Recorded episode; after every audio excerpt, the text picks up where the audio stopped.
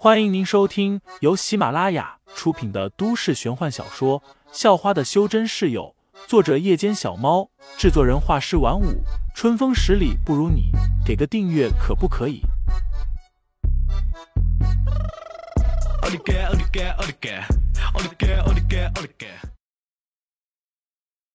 第十八章：校运的麻烦中，来的正是赵子生一伙人。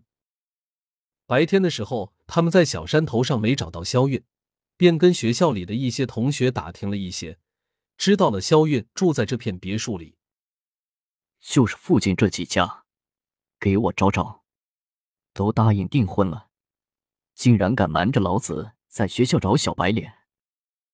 赵子生气的不行，一想到肖韵有可能被玷污了，就更是火冒三丈，恨不得把废材抓起来阉了。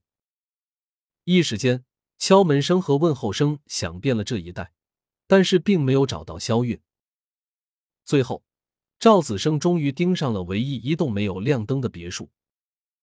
房间内，肖韵正透过窗帘的缝隙观察着外面的情况，心里害怕无比。赵子生是社会青年，已经二十五岁，比起一般的地痞混混要狠得多。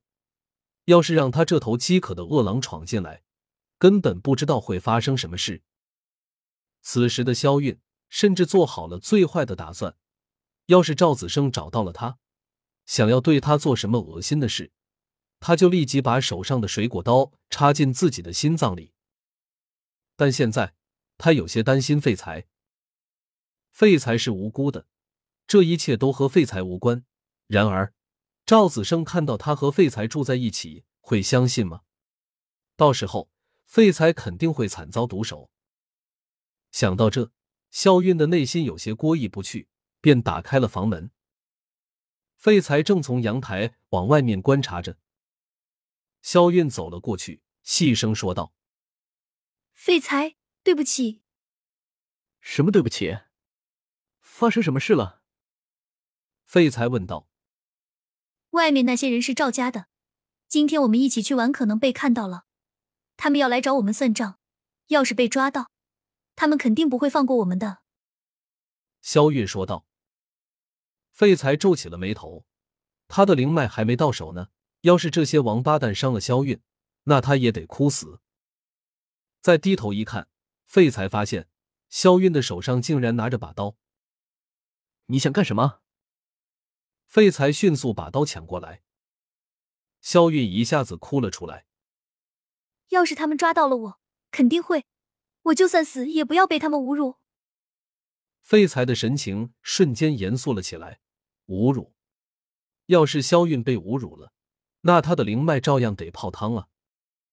灵脉是至纯至净之物，要是通灵者已经失了身，那同样得不到灵脉的亲近。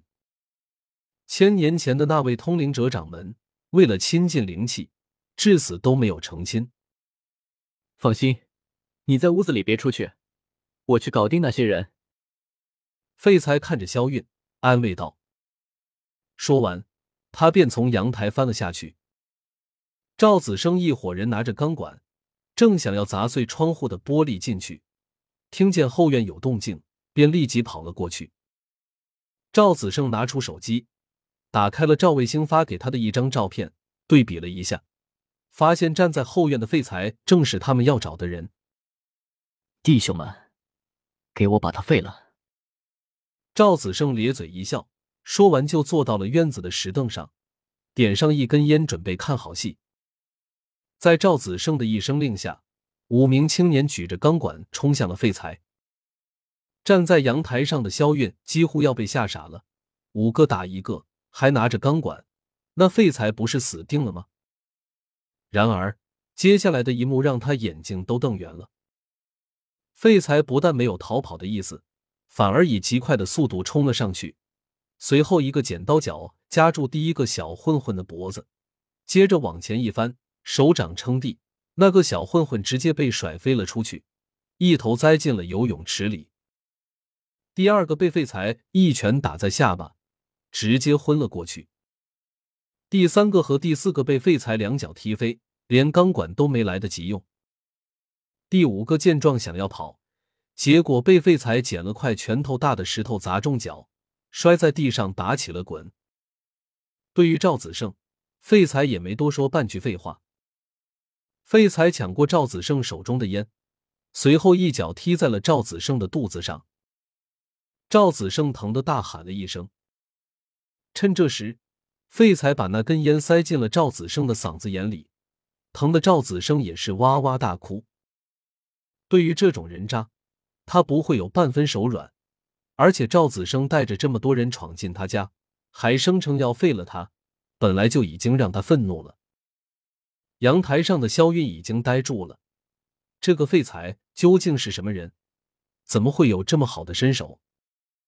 让赵子生等人滚了之后，废材又回到了屋子里。没多久，肖韵却接到了父亲肖汉的电话。听众老爷们，本集已播讲完毕，欢迎订阅专辑，投喂月票支持我，我们下集再见。